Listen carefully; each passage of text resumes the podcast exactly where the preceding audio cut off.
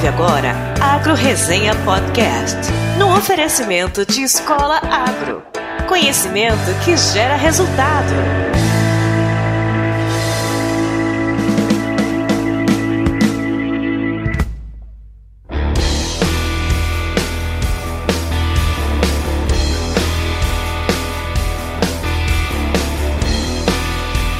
Olá pessoal, aqui quem fala é o Paulo Ozaki. Seja bem-vindo ou bem-vinda a mais um episódio do Agro Resenha. Como você sabe, a porteira desse podcast não tem tramela para quem busca se informar sobre assuntos ligados ao agronegócio.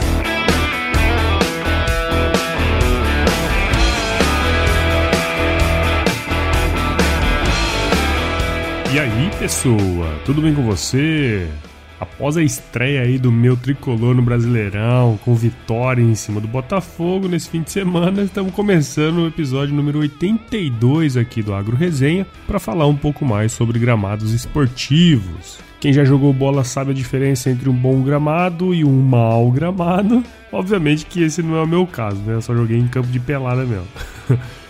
Mas o fato é que essa área de gramados esportivos, apesar de um mercado enorme e consolidado nos Estados Unidos e Europa, está crescendo no Brasil, principalmente com as novas arenas modernas de futebol. Buscando um pouco sobre o tema na internet, encontrei um trabalho de conclusão de curso do engenheiro agrônomo Rafael Teixeira, de 2016, que traz um apanhado histórico bem bacana. Segundo sua pesquisa, os primeiros relatos de gramados usados para o esporte são de 1540, com o povo celta na Europa e se tornou popular entre a aristocracia no norte da Europa na Idade Média. Em 1733 chegou aos Estados Unidos e Canadá pela influência dos jardins ingleses, e no Brasil o cultivo de grama teve início por volta de 1974 com o engenheiro Minoru Ito, principalmente nos estados de São Paulo e Paraná. Infelizmente eu não consegui encontrar muitos dados de mercado relativo à produção e comercialização de gramados esportivos. No entanto, em um artigo publicado pelo Maurício Zanon lá em 2003, no primeiro simpósio sobre gramados,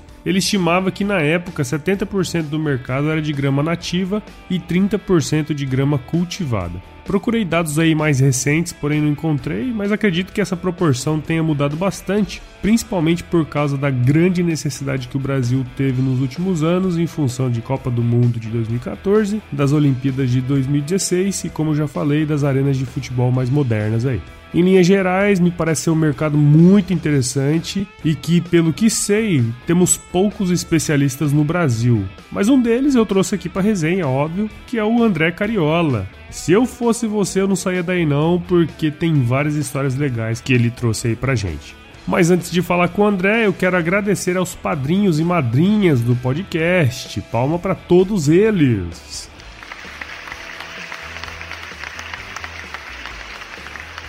Com o suporte de vocês, galera, eu posso continuar entregando conteúdo de qualidade e relevante para você que está aí me escutando. Para conhecer os planos, bem como os valores, acesse o nosso site www.agroresenha.com.br e escolha o seu.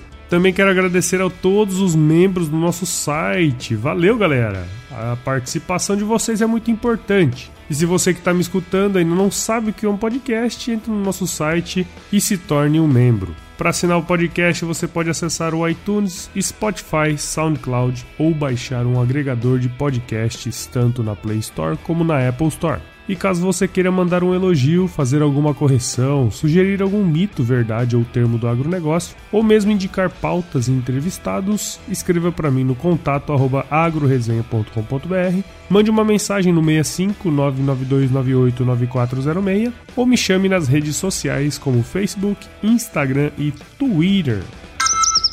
E por fim, a galera da Escola Agro ainda está oferecendo aqueles 10% de desconto em qualquer curso online para os ouvintes do Agro Resenha. Basta entrar no site www.escolaagro.com.br, digitar o código promocional Agro Resenha e adquirir o seu curso. E como você já pode ter visto aí, o quarto episódio da primeira temporada do Abrindo a Porteira com a Escola Agro já está no ar também na sua timeline. Então não deixe de escutar esse episódio com o Ricardo Arioli, que está muito legal também. Bom, pessoal, agora sim vamos falar com o André. Firma o golpe aí que eu já já tô de volta.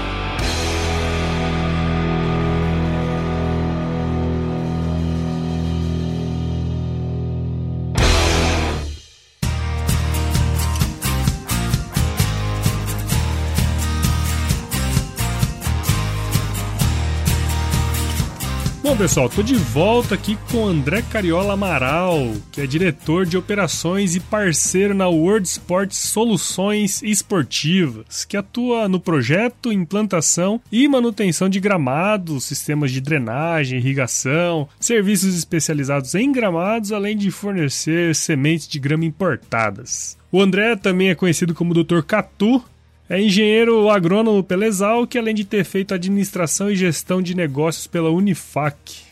André, muito obrigado por participar aqui com a gente e seja bem-vindo ao Agro Resenha Podcast. Obrigado pelo convite, é um prazer estar falando aí com você. E é sempre bom poder falar um pouco sobre os gramados esportivos. É algo que é um mercado relativamente pequeno no Brasil e que poucas pessoas falam, mas quando dá problema no campo, a gente é o primeiro a apanhar, é. né?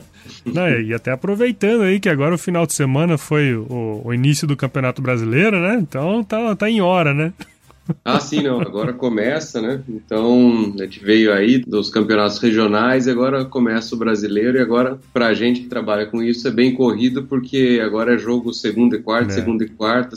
Desculpa, domingo e quarta, domingo e quarta. É bem corrido. E aí junta com Libertadores, com Sul-Americana, Copa é. do Brasil. Então a gente não sabe, tem hora que não sabe nem que campeonato que tá, né? Então, mas vamos lá. A safra é praticamente o ano inteiro aí, né? É, não. É isso que a gente vai conversar com, com outras pessoas que trabalham trabalham como a gente fora do Brasil, e a gente fala que a gente não tem off-season, eles não acreditam muito, né? Porque às vezes eles têm três, quatro, cinco meses e a gente aqui tem no máximo, no máximo um mês. É verdade. Bom, então, já tá. A turma já deve estar tá curiosa aí, né, para saber, mas conta um pouquinho da sua história aí pra gente, doutor. Bem, eu comecei trabalhando com paisagismo, né? Trabalhei, eu acho que uns 10 anos por aí com paisagismo. Uhum. No começo, mais com paisagismo puro, e depois eu parti para trabalhar com uma empresa de terceirização de serviço, em que a gente cuidava de grandes áreas verdes, por exemplo, cuidava das áreas verdes aí da Toyota, da General uhum. Motors, tudo, e e aí, depois disso, eu participei de um processo seletivo e acabei entrando na World Sports em, há oito anos atrás. Desde então, eu comecei a trabalhar com gramado esportivo, um pouco diferente, apesar de ser gramado. Sim. Um ramo um pouco diferente dentro do, se a gente pudesse chamar de paisagismo, a parte de gramado esportivo, que eu não.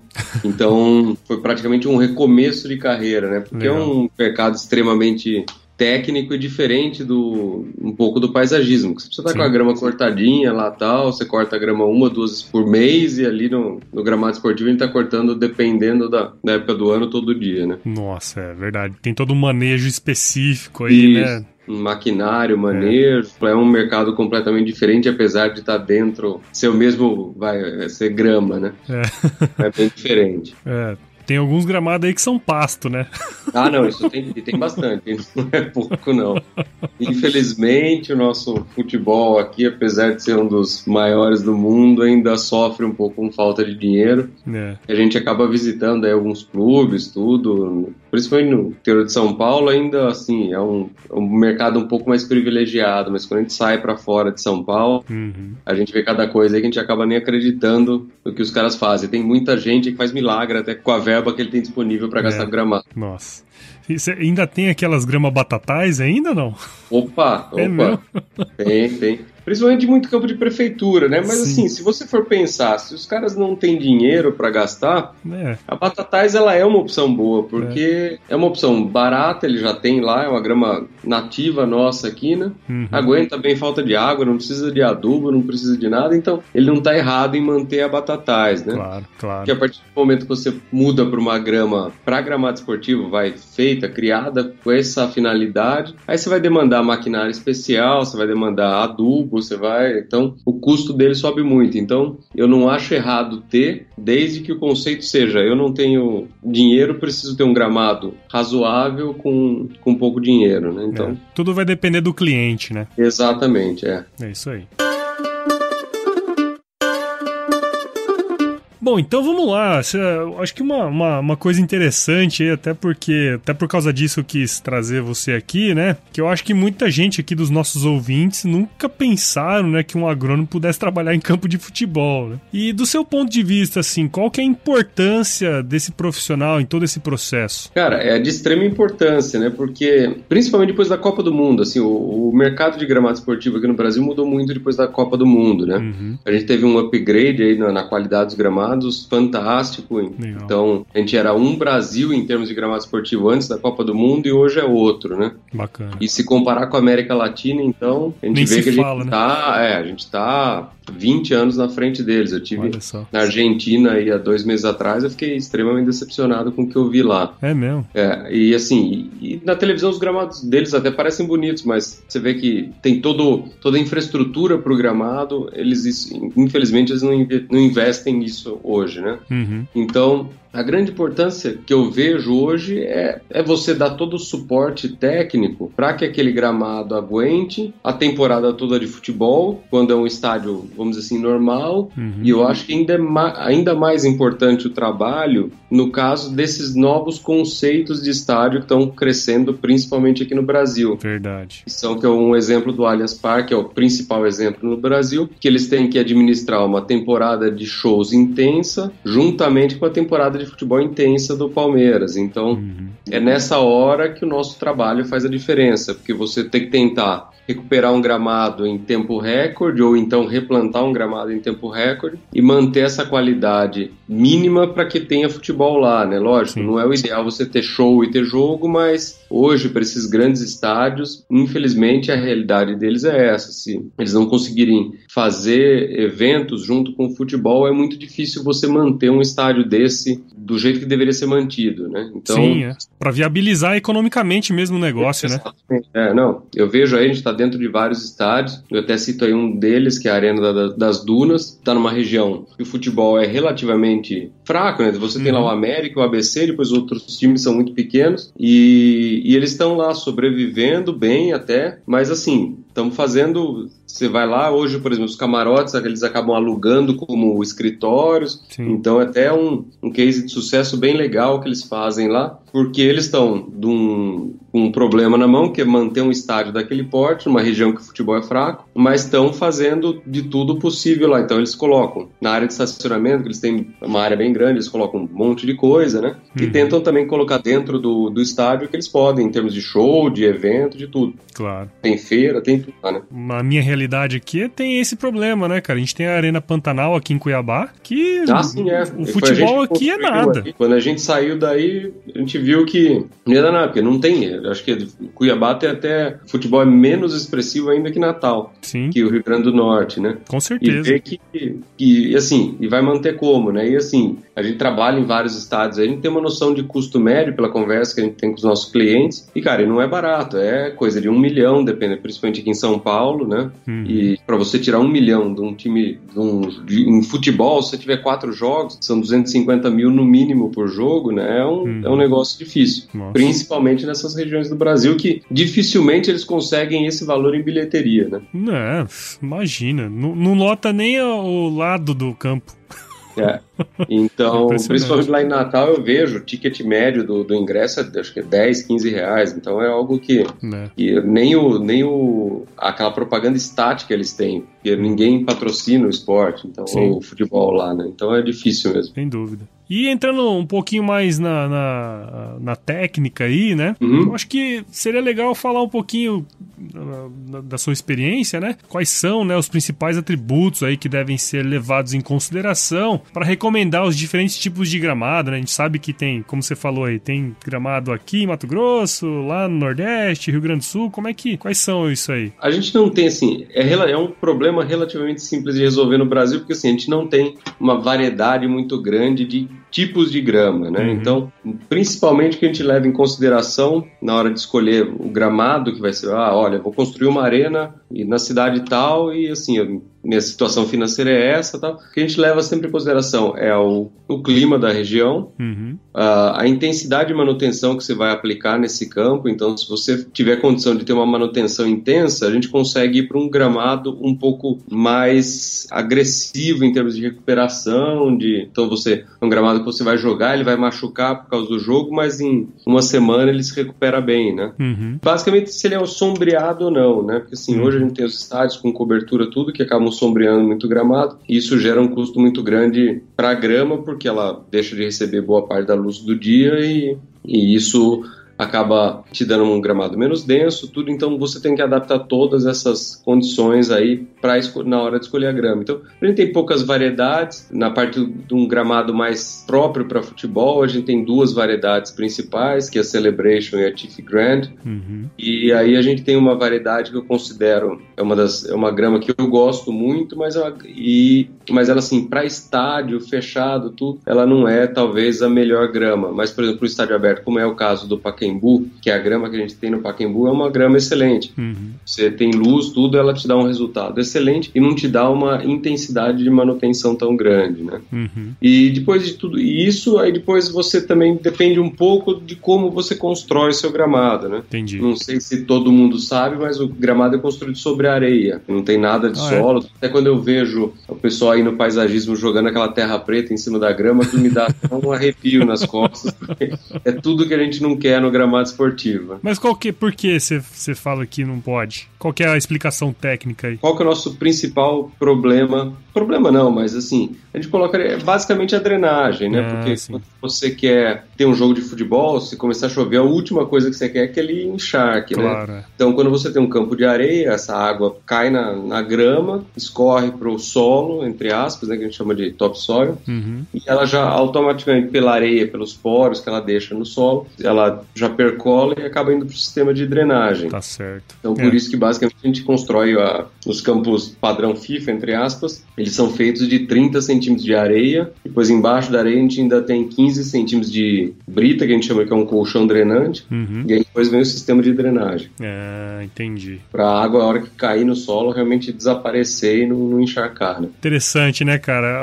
Como o, o negócio, o modelo influencia todo o manejo, né? Aí que não, entra a importância, né, da, da gente aí. E aí nessa parte que, assim, aí você... Qual que é a grande dificuldade depois? É a parte nutricional do gramado, porque quando, quando você começa daí, você tem que cuidar de um gramado em cima de areia, você sabe que não é fácil você manter uma fertilidade ideal num campo de areia. Você tem Sim. praticamente zero de argila, Sim. tudo. Então, o seu manejo nutricional do gramado, principalmente no começo dele, porque depois, à medida que o tempo vai passando, né, uhum. a própria areia vai, você vai acumulando um pouco de matéria orgânica, que a própria folha que acaba Isso. decompondo, tudo você vai tendo, vai melhorando um pouco a sua matéria orgânica no solo. Então, mas no começo realmente é muito difícil. Se você tem um problema de irrigação, em dois dias você pode secar seu gramado inteiro, principalmente hum. no começo, né? É uma areia quartizosa, né? Acaba virando um solo e, de é, não, exatamente. Aí você joga adubo, dá duas chuvas de 10 milímetros, você pode jogar de novo, você já Sim. perdeu tudo também, né? É isso aí. Então,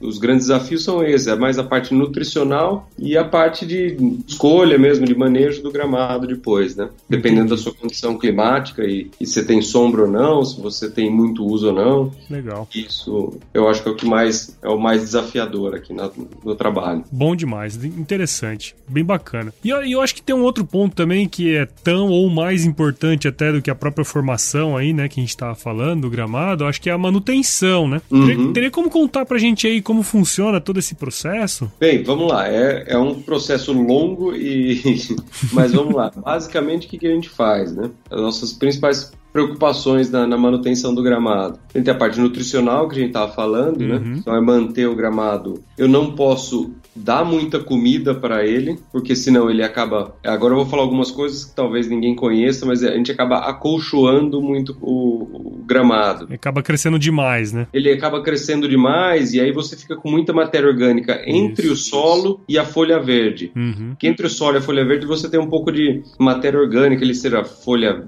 velha, rizoma, estolão, seja uhum. E você não pode ter muito isso, porque não sei se vocês já repararam, no final da temporada, normalmente quando começa a chegar outubro, novembro, dezembro, você vai ver jogo de futebol do, do Campeonato Brasileiro, por exemplo, os campos começam a arrepiar muito, ele fica todo arrepiado. O campo começa tudo bonitinho, aí começa, deu 10 minutos de jogo, ele tá todo arrepiado, né? Ah, Cheio de. É esse colchão que acaba atrapalhando muito. Então o que, que você tem que fazer? Você tem que dar comida para ele no limite para ele formar o mínimo de colchão possível. Ele tem que ficar verde, recuperar rápido, mas ele não pode, vamos dizer assim, entre aspas, engordar, né? Uhum. Então é isso que então você tem que tentar levar, por exemplo, quando você vai adubar, é assim, adubar no limite, ó, agora ele não, ele tá precisando de adubo porque ele não tá respondendo a mais nada, né? Uhum. Então o que a gente faz é isso. A gente programa algumas adubações granulares esporádicas, né? Pode ser mensal, cada 45, cada 60 dias, dependendo do campo. E a gente faz muita pulverização foliar. Entendi. Então, o nosso foliar é praticamente semanal ou até duas, dependendo se você tem dois, três jogos na semana, você até aumenta um pouco mais, faz duas aí semanais. A gente faz algumas pulverizações de solo com alguns produtos para ajudar também na, na química do solo. Uhum. E depois controle de doença, essas coisas pode ser feito, pode ser 90% das vezes é feito junto com a pulverização foliar, então a gente, a gente já joga o fungicida junto com os fertilizantes foliares. E depois a parte de controle de inseto, a gente tem muito pouca coisa, basicamente paquinha e lagarta, né? Uhum. Mas aí mais no verão também, depois isso começa a ser quase que relevante. Lógico, se você pegar a gente voltar no, não pensando só nos estádios, mas pegar estádios mais antigos, campo de prefeitura, que você vê muito por aí, Sim. aí você tem de formiga, algumas outras coisas, né? Uhum. E também não é nada muito difícil de, de resolver. E depois a parte que toma mais tempo mesmo é a parte de corte do gramado, né? A gente tem que usar uma máquina que custa mais caro do que uma Mercedes. Ela, a máquina que a gente usa é uma máquina de corte helicoidal, normalmente ela tem três cilindros. Uhum. Os principais produtores é a, gente, é a Toro, é uma empresa chamada Toro, que faz só máquinas para esse tipo de para gramado esportivo, para golfe e tudo, uhum. ou a própria John Deere. A John Deere tem um maquinário, eu particularmente gosto muito, e eles têm um maquinário também para gramado esportivo. E o corte é que acaba tomando bastante tempo na, dentro da manutenção. Em uma semana normal, sem jogo, a gente chega a cortar três, quatro vezes o gramado. Nossa. Quando chega para jogo, a gente corta nos estádios mais modernos aí. Para cada jogo a gente corta o gramado duas vezes antes do jogo. Né? E aí, então, se você tem dois jogos na semana, você acaba cortando o campo sete, oito, até dez vezes. Imagina, na semana. trabalho danado, hein? é. E assim, você tem que cortar, tem que ficar todo fazer aquelas faixas bonitinhas, então você tem que esticar Sim. a linha para a máquina e seguindo a linha. Tem, é, uma, é, um, é um trabalho bem, bem árduo aí dentro da manutenção. Uma curiosidade agora que me surgiu aqui, eu sempre tive é, essa vontade de saber. As faixas, ela é diferença de altura? Não, não. É a máquina helicoidal é diferente da máquina que você corta seu jardim, por exemplo. Ela não tem aquela que a gente chama de lâmina rotativa, né? É uma lâmina que sai cortando. É, a máquina helicoidal ela simula o corte de uma tesoura, né? Então, entendi. ela é feita, ela, ela é um cilindro que que fica pegando numa contrafaca, né? Uhum. E, e, como você regula a altura de corte? A gente corta o gramado, dependendo do gramado. A Vila Belmiro a gente chega a cortar aí, dependendo da época do ano, a 10 milímetros. Ou um outro estádio um pouco mais sombreado, alguma coisa 20, 24 milímetros. Essa altura é regulada por dois cilindros menores que ficam. O cilindro de corte helicoidal fica entre esses dois cilindros que regulam a altura, vamos dizer assim. Entendi. assim. E quando esse cilindro vai rolando no gramado, à medida que a máquina avança, ela, ele deita a grama para um lado. Então. Esse corte nada mais é do que de um lado a grama tá numa faixa, a grama tá deitada para um lado e na outra faixa, quando você olha, ela tá deitada para o outro. Olha só. Tanto que se você olha uma faixa de um sentido, ela é um, por exemplo, se você tá olhando no sentido do corte, ela é verde claro. Se você pegar a mesma faixa do outro lado, ela é verde escuro, né? Então, é basicamente grama deitada mesmo, né? Então, e à medida que você começa a cortar sempre na faixa, como é o caso dos estádios que você corta sempre na mesma faixa, por causa do padrão que a, que a FIFA, a CBF e as federações pedem, uhum. ela acaba já acostumando a ficar deitada e ela já meio que cresce deitada, né? Então, uhum. depois que ela forma a faixa, ela dificilmente apaga, entre aspas, né? Entendi. Olha e só. E aí você pega comparado com um green de golfe, que até pelo tipo de grama que tem que ter ali, você não pode fazer a faixa, né? E eles cortam cada vez em um sentido. Então, por exemplo, até você vai num campo de golfe, eles têm lá um reloginho na, em cima da lousa onde fica toda a programação. Uhum. Ah, hoje o corte é uma hora, hoje o corte é duas horas. É o sentido que a pessoa corta o, o green, né? Então Entendi. ele vai fazendo esse rodízio até para a grama não fazer esse, esse, ele deitar a folha e ficar com as faixas marcadas. Sim, é dependendo do esporte, uma coisa é desejável e outra não, né? Isso, exatamente, exatamente. Legal. Puta, cara, que massa. E assim, é, só, só por curiosidade agora, né? Também. Uhum. Cara, você falou aí vários estádios, né? Como é que é esse lance aí de, de uma hora tá atendendo, sei lá, um Palmeiras, outra um São Paulo, outra um Santos? Como é que é esse negócio pra vocês? Não, isso assim, no começo é mais difícil de lidar porque você acaba dando. É, você dá algumas mancadas, né? Depois uhum. que você já começa a ficar macaco velho, você aprende, né? Então, algumas coisas é, por exemplo, você tem que saber que estádio você vai visitar naquele dia. Então, eu, por exemplo, quando eu vou pro estádio do Palmeiras ou pro centro de treinamento do Palmeiras, que é outro, a gente cuida de todos os campos do Palmeiras, né? Uhum. Então, eu tenho que pensar, não, hoje eu vou lá, eu não posso pôr camisa preta, né? porque não, não, não, cai muito bem. Assim como eu, quando vou pro, pra Arena Corinthians, também não posso ir de verde lá, né? Então, e assim, algumas máquinas. Eu tenho, a gente fez recentemente uma em 2018 para 19, gente, não, de 17 para 18 a gente fez uma reforma grande lá na Arena Corinthians e o Corinthians colocou muita coisa na rede social, a gente colocou também e o nosso trator que estava fazendo trabalho lá é verde. John Deere. Ah, Ué, foi colocar as fotos, cara, pô, mas tem que ser trator verde, não dá pra ser preto, não dá pra ser azul.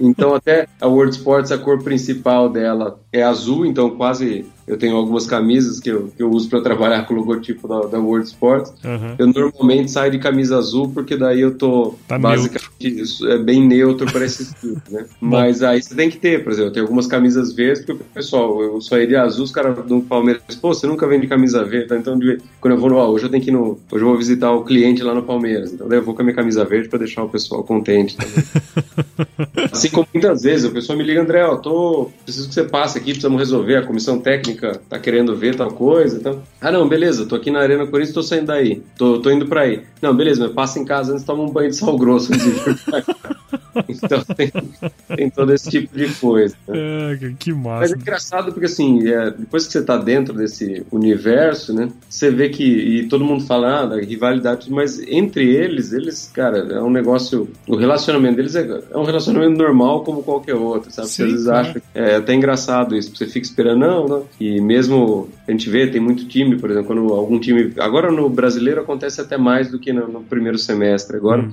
os times costumam, por exemplo, ah, vem jogar em São Paulo e precisa ficar aqui para treinar, porque outro jogo às vezes é em São Paulo mesmo. Então, uhum. eles vão, treinam, eles usam o centro de treinamento dos próprios clubes, né? Então, até esses dias, eu não, quem que eu tava vendo que eu recebi uma programação de treino hum. pro time que, que veio para jogar aqui no Brasil, ele ia treinar no, no centro de treinamento do próprio time que ele que jogou contra. Jogou né? contra. Olha só. O, os torcedores fazem mais tempestade no copo d'água do que os próprios times, né? Claro, claro. Na verdade, eles estão no mesmo ramo, né? É, todo mundo tá ali se encontrando sempre, não adianta ficar arrumando confusão. É. Muito bom, cara, legal. Teria como você dar um panorama aí, então do que você está vendo aí de novidade, de inovação para a área aí no futuro? Tem alguma coisa que você está vendo aí? Tem, tem, claro. E assim, uma das, das características até da World Sports, e é uma coisa que eu sempre busquei muito, é, é procurar inovação, né? Tanto uhum. que assim, na empresa hoje, a gente tem uma dificuldade muito grande, porque, principalmente com a gente tem a nossa filial nos Estados Unidos, e quando a gente está trabalhando lá, né, é, você vê a quantidade de produto que eles têm lá específico para gramado. Você vem aqui no Brasil, nosso, nosso sofrimento maior é, é, a parte de produto, né? Porque a gente uhum. acaba tendo que usar produto agrícola é. para trabalhar com gramado, quando nos Estados Unidos eles têm uma linha só de produto para gramado, né? Então, Sim. por exemplo, eles têm principalmente para áreas maiores, como é o caso do golfe, né? Que a gente uhum. tem alguns clientes também se eles já têm, por exemplo, adubo com herbicida pré-emergente, né, que já, putz, já ajudaria a gente em muita coisa. Né? No, no campo de futebol, o controle de praga num campo profissional é, é, é, relativamente simples porque você implanta ele novo e depois você não deixa contaminar. Sim. Mas se você tem um campo de golfe, uma área maior, você tem um, um adubo com pré-emergente, por exemplo, te ajuda muito, né? Sim. Então, nessa busca por inovação, por tecnologia, a gente importa hoje uma linha de fertilizante foliar que chama, chama Floratine, é feita especificamente para gramado esportivo. Então, até esses dias até tem um pessoal que veio visitar aqui a Arena Corinthians, tudo, e quando gente tava falando sobre a manutenção do campo, eu falei, ah, não, ah, eu faço os foliares, tal, os produtos da Floratina, tá, pô, vocês usam a Ferrari do, do dos fertilizantes foliares. Sim. E vocês ganham assim, é um produto caro, então até é uma, é uma dificuldade a gente até vender num mercado Sim. que já não valoriza muito o gramado esportivo, quando você apresenta um produto de qualidade que tem um custo, até por ser importado, um custo mais caro, mas que te dá um efeito, por exemplo, eu sou, não é porque eu importo, mas eu sou muito fã desses produtos. Uhum. É hoje que eu teria muita dificuldade até em viver sem eles aqui, porque eles ajudam realmente bastante no gramado, né? Legal. É, a gente tem, então, essa parte fertilizante foliar é uma tecnologia que eu acho que é muito importante, porque é uma das principais atividades que a gente faz no gramado, até para tentar adubar o gramado o mínimo possível. Sim. A parte de maquinário é uma coisa que a gente investe muito também.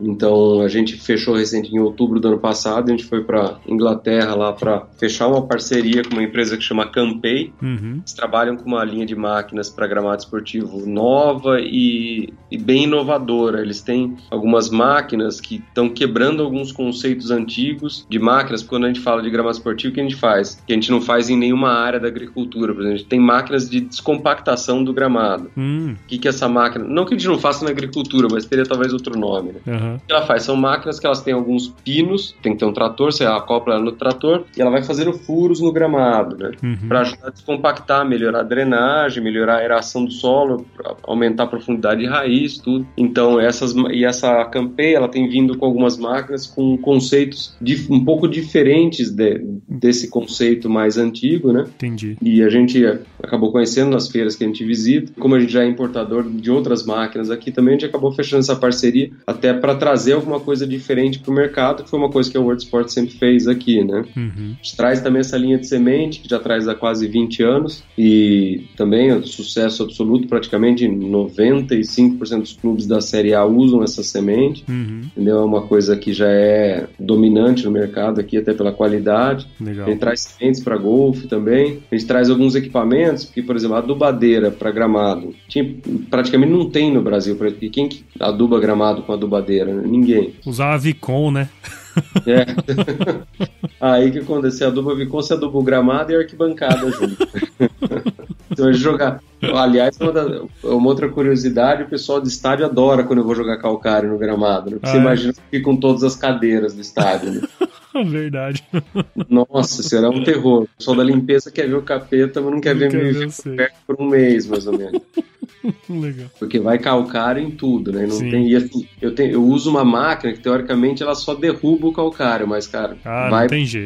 Lado. Pra ter um vento, levou embora. Uma, uma outra, falando disso que a gente tava falando de, de inovação, tecnologia, é, por exemplo, nos Estados Unidos a gente usa muito calcário granulado lá. Aqui eu hum. consegui achar um cara no sul, só que cada vez que eu preciso comprar, eu tenho que comprar de caminhão, né? Porque pra poder valer a pena o frete, né? Então aí eu consigo resolver esse problema. Então eu tenho guardado esse produto para usar, principalmente no, no Allianz e Arena Corinthians, Pacaembu, para evitar esse problema de sujeira. Né? Uhum. Então a gente traz também uma linha de adubadeiras. Chegou sexta-feira pra gente uma linha de. Uma linha, não, eu comprei uma máquina de pintar gramado, né, pintar a faixa, do, uhum. uma máquina nova, a gente vai fazer alguns testes e se der tudo certo, a gente vai começar a importar também. Legal. Uh, que mais que a gente traz de diferente aí? Eu acho que basicamente isso, mas uh, principalmente a parte de máquina, né? Porque isso Sim.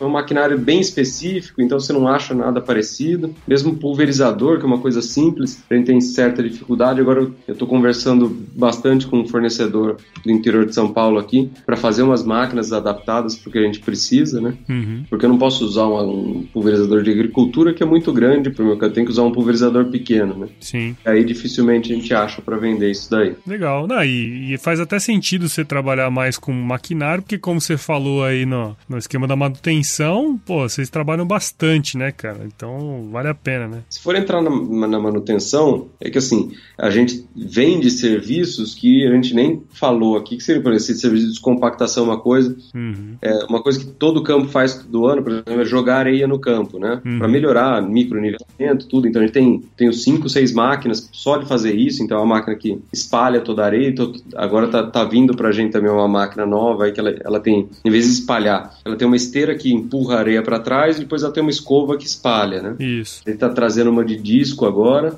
essa a gente já tem no mercado agrícola. O pessoal usa às vezes para espalhar, eu acho que esterco, alguma é. coisa assim. Até calcário também, dependendo. Até calcário, do... isso, é, é, exatamente, até calcário. Compramos agora duas máquinas de nivelamento a laser, né? Porque os campos são todos nivelados a laser, então a gente tinha um equipamento já com um pouco mais de 10 anos de uso. Estamos trazendo mais dois equipamentos novos, um maior para nivelar o campo inteiro. E como a gente está tendo muito plantio menor, principalmente no caso do Allianz Parque aqui, de outros estádios, que assim, ah, teve um show, vamos só replantar uma, um pedaço do campo, né? Uhum. E aí, se você não nivela antes do plantio, o plantio acaba ficando relativamente desnivelado. Então Sim. a gente está fazendo também um laser também menor para poder fazer esse tipo, ah, vou só replantar mil metros de grama. Então vou lá e com essa máquina pequena eu consigo nivelar só esses mil metros aí. Legal. É, tem bastante coisinha aí, né? Não, não, vixe, detalhe é o que mais tem nessa área. Legal, cara. Pô, que bate-papo bacana, cara. Ah, aliás, antes da gente ir pros finalmente aqui, quero saber. Pô, meu tricolor paulista, você não, não dá assessoria lá, pô?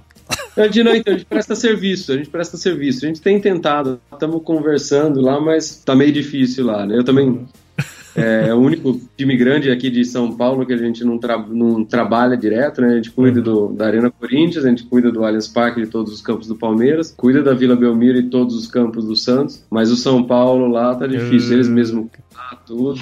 Mas a gente presta serviço. Então, quando eles precisam. Semana passada mesmo, eles estavam fazendo a semeadura de inverno num campo aqui no CT da Barra Funda e eles alugaram a nossa máquina de, de jogar areia, nessa máquina, a gente chama de máquina de cobertura, para jogar. E eles compraram a semente da gente também. Né? Compraram. Então, a gente presta serviço, mas não é um. que a gente chama aqui pra gente de um cliente de contrato fixo nosso. Né? Sim, sim. Mas é um cliente grande nosso. Na hora que você tiver fechar um contrato com eles lá, você pode me chamar, eu faço uns dois dias de trabalho de graça aí pra você. Não, não tem problema.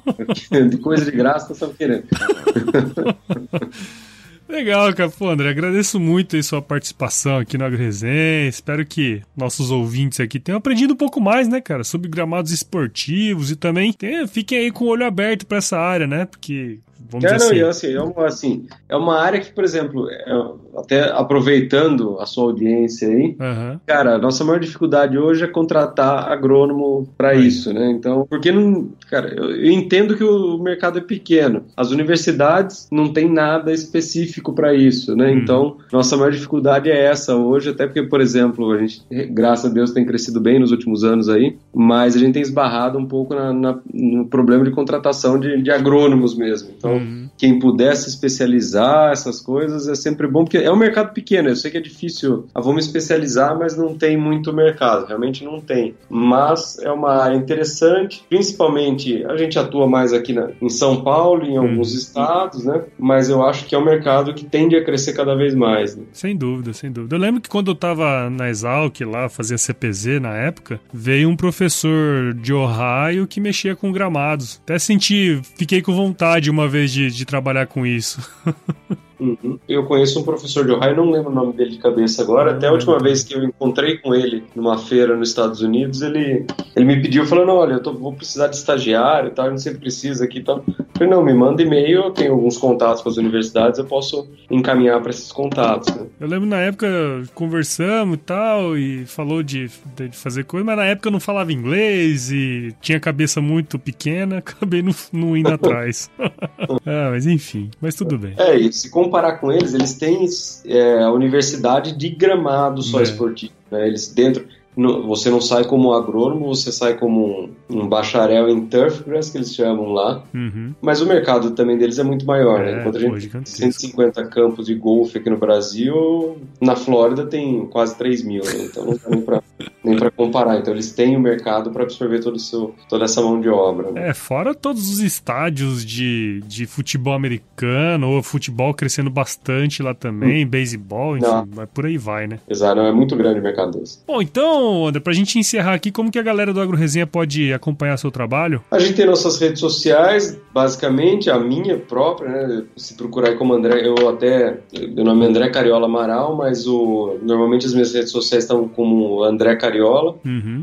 Aí, Twitter, Facebook, eu acabo postando mais coisa. Eu, a minha conta do Twitter eu deixo mais para específico para assuntos de gramados, né? Uhum. Então pode acompanhar por lá. As redes sociais da World Sports, todas elas também, a gente posta bastante coisa. Legal. Quem precisar também entrar em contato, fica aí meu, qualquer dessas minhas redes sociais para entrar em contato para o que precisa de ajudar. André precisa de uma dica para isso, dica para aquilo. O que claro. precisar, a gente está à disposição aí. Faz igual eu, né? Ô, oh, cara, legal. Bom, então vamos pro nosso quiz aí, não? Vamos, vamos lá, vamos lá. Quiz! Então, André, voltando aqui, diga aí pra gente, cara, qual que é a sua música antiga favorita? Cara, essa é uma pergunta difícil, porque é até uma curiosidade, que assim, a minha namorada ela é uma pessoa bem musical, ela conhece música. Ah, é? Meu pai é um cara que ele tem sala de som em casa, né, na casa dele. Olha só. E, cara, eu não sei porque música não é um negócio que faz sabe? Você me falar uma música antiga favorita, eu, eu, cara, eu já pensei, pensei, e não consegui pensar, falar um negócio, falar, nossa, essa música aqui eu, eu gosto. Tá certo. Essa, cara, essa é uma pergunta que você fez, essa é a mais difícil que você fez para mim. uma banda que você lembra de cabeça? Eu gosto bastante de Molejão. Olha, já tenho, uma um trio americano que eu gosto bastante. Na verdade, eu ouço, eu tenho acho que um CD deles também no, no celular que eu ouço de vez em quando. Chama Peter Paul and Mary. E, base, e, um que, e mais um que também ele, que eu aprendi com ele, que é o Harry Belafonte, que é ah, um cantor americano que é bem legal também. Sim, sim. Mas legal. fora isso, eu não tenho muito mais. Tocando molejão pra mim tá bom demais. então a turma vai estar tá escutando o molejão.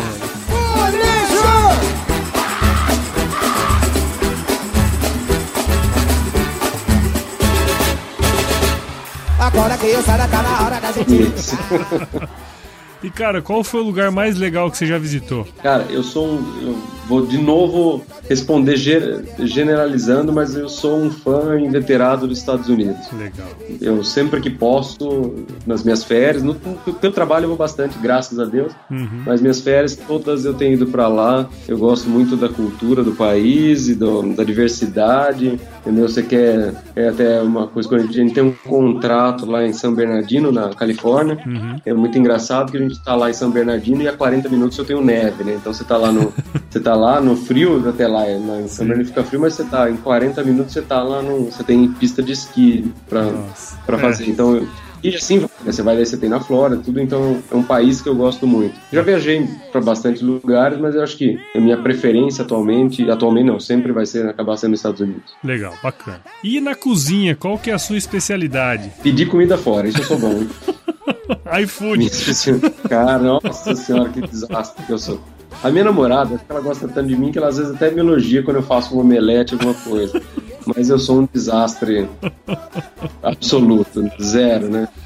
Bom demais, cara. E agora para finalizar, e se você se encontrasse com o seu eu de 17 anos hoje, qual seria o melhor conselho que você se daria? Cara, essa é outra pergunta difícil também, mas cara, eu acho que uma das maneiras que eu mais aprendi na minha vida foi errando. Então eu não sei se o conselho que eu daria seria talvez de continuar tentando, porque na tentativa e erro você acaba acertando e aprendendo. Legal. Então é não se preocupar com o seu erro. Se você errou é porque você estava tentando acertar. Eu só não, até eu falo com o pessoal que trabalha comigo, tudo pessoal, pelo amor de Deus, só não erra duas vezes a mesma coisa, tá? A primeira vez bem, a segunda já não dá, né? Já não. Então, mas eu acho que é isso, é continuar tentando. Cara, não deu certo isso, vamos tentar outra coisa e tentando, porque é só assim que você vai acertar e vai conseguir achar o seu caminho, ou a, o caminho de uma solução, o caminho de uma ideia nova aí. Muito bom, cara. Legal. Puta, adorei fazer esse episódio aí, viu, doutor? Ah, obrigado legal. e parabéns pelo trabalho, viu, cara? Não, que isso. Obrigado, obrigado. É, fico aguardando sua visita aqui em São Paulo pra dar umas voltas pra você conhecer um pouco aí em loco o trabalho. Pô, aí ia ser legal. Eu devo estar tá indo em São Paulo algumas vezes, a gente dá um, um jeito aí de, de conversar aí. Ah, que a gente marca, pelo menos uma passagem passar em algum estádio, só para você ter uma noção de como é que é esse, esse mercado, esse trabalho aí, que é interessante. Show de bola, bom demais. Vou agradecer muito e vou curtir. Show. É que fica daquele jeito, né, cara? E se chover, não precisa ligar o sistema de irrigação, né? Não, não, ele até tem sensor de chuva, né? Aí, é... Bom demais, cara. Pera, uva, maçã, salada mista? Salada mista. Então, salada mista. Beija, beija. Uh. Brincadeira de criança. Como é bom, como é bom. Guarda ainda na lembrança. Como é bom, como é bom. Paz, amor e esperança. Como é bom, como é bom. Bom é ser feliz que eu vou deixar. Brincadeira de criança. E se tornou popular entre aristocracia e se tornou. Já no Brasil, o cultivo de grana. De grana. Quem dera. ai, ai. E no Brasil, o cultivo de grana. Oh, meu Deus do céu. Mais um produto com a edição do Senhor A.